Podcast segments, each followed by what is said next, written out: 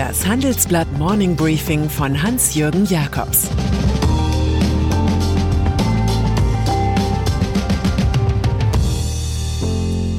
Guten Morgen allerseits.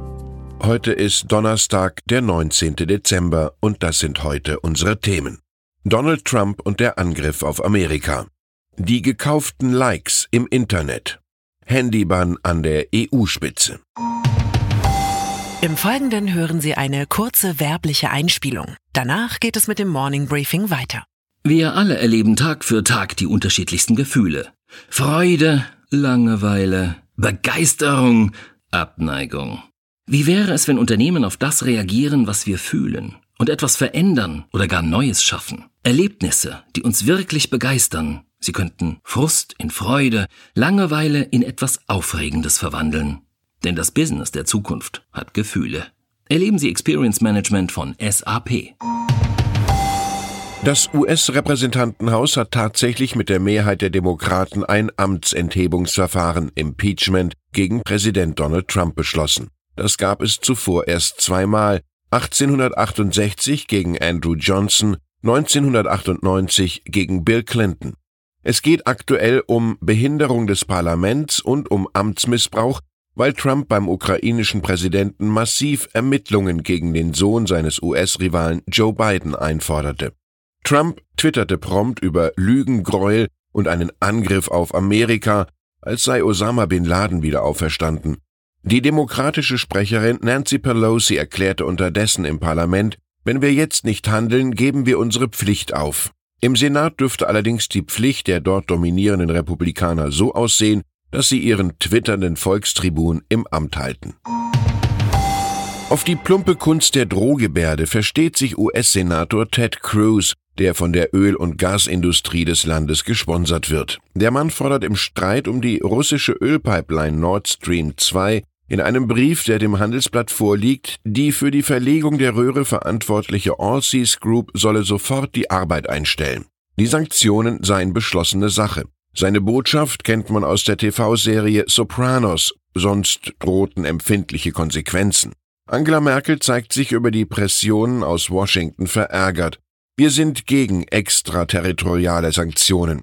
Die Mittel der Bundeskanzlerin sind argumentative Gespräche, die im US-Wahljahr allerdings so begeistert aufgenommen werden dürften wie ein Bibelforscher in Las Vegas.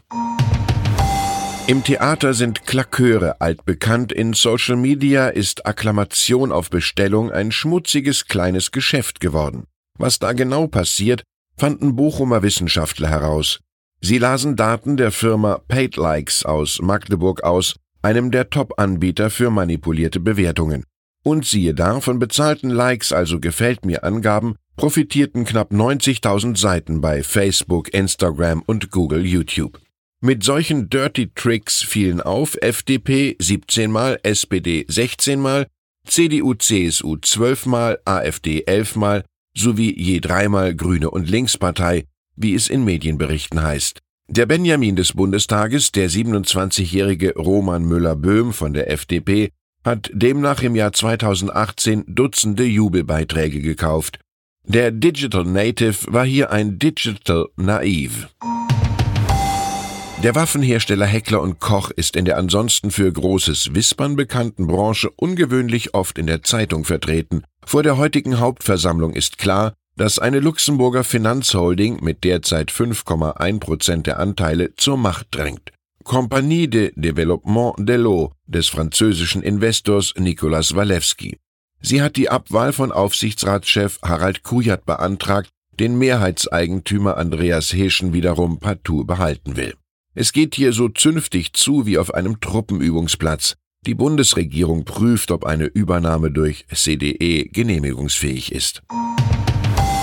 Gerade erst hat Mark Vielmann die Macht im Brillenkonzern übernommen, da muss er auch schon als Krisenmanager aktiv werden.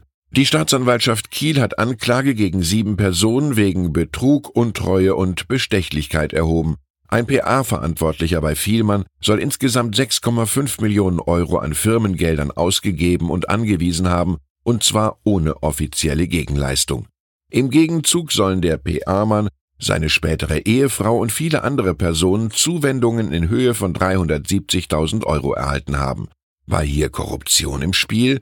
Im Handelsblatt-Interview bekennt Juniorchef Vielmann, die Digitalisierung sei für ihn das, was für den Firmengründer Günther Vielmann einst in den 1980er Jahren der Nulltarif war. Beide Umbrüche brachten eine gewisse Goldgräberstimmung mit.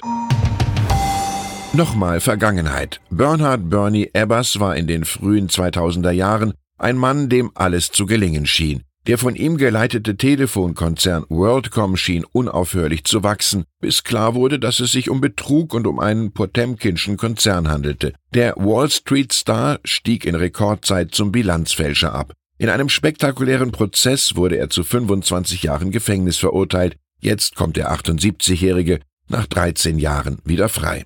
Von seinen früheren Auftritten als Marlboro Man der Industrie, der sich gerne mit Stetson und Cowboystiefeln kleidete, wird vermutlich in der Öffentlichkeit nichts mehr zu sehen sein. 2019 war das Jahr harscher Umbrüche für die deutsche Wirtschaft, eine Zeit beständiger Bedrohung, sei es durch den von Handelskriegen durchsetzten Trumpismus, die Klimakatastrophe, die Elektrifizierung der Autoindustrie oder die digitale Neuvermessung der Welt. Sichtbares Zeichen der nervösen Stimmung war die hohe Zahl von CEO-Wechseln in DAX-Konzernen, siehe ThyssenKrupp, BMW oder Henkel.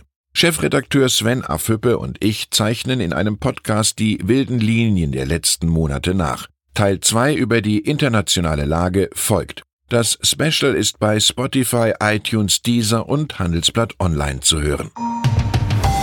Der Schock über den Münchhausen-Journalismus ihres einst gefeierten Starreporters Klaas Relotius sitzt tief im Magazin Spiegel. So tief, dass eine verlagsinterne Aufklärungskommission nun im jakobinischen Stil ermittelt, ob vielleicht auch der in der Branche weiterhin anerkannte Investigativspezialist Hans Leindecker ein bisschen Relotius war, damals 1993, als er im Spiegel die Tötung des RAF-Terroristen Wolfgang Grams durch einen Polizisten in die Debatte brachte. Zitiert wurde ein Whistleblower von der GSG 9, der jedoch mit Verweis auf Familie und Karriere keine eidesstattliche Erklärung abgab. Die Frage Mord oder Selbstmord konnte wegen etlicher Patzer der Ermittler letztlich nicht geklärt werden, das entscheidende Projektil war nicht zu finden.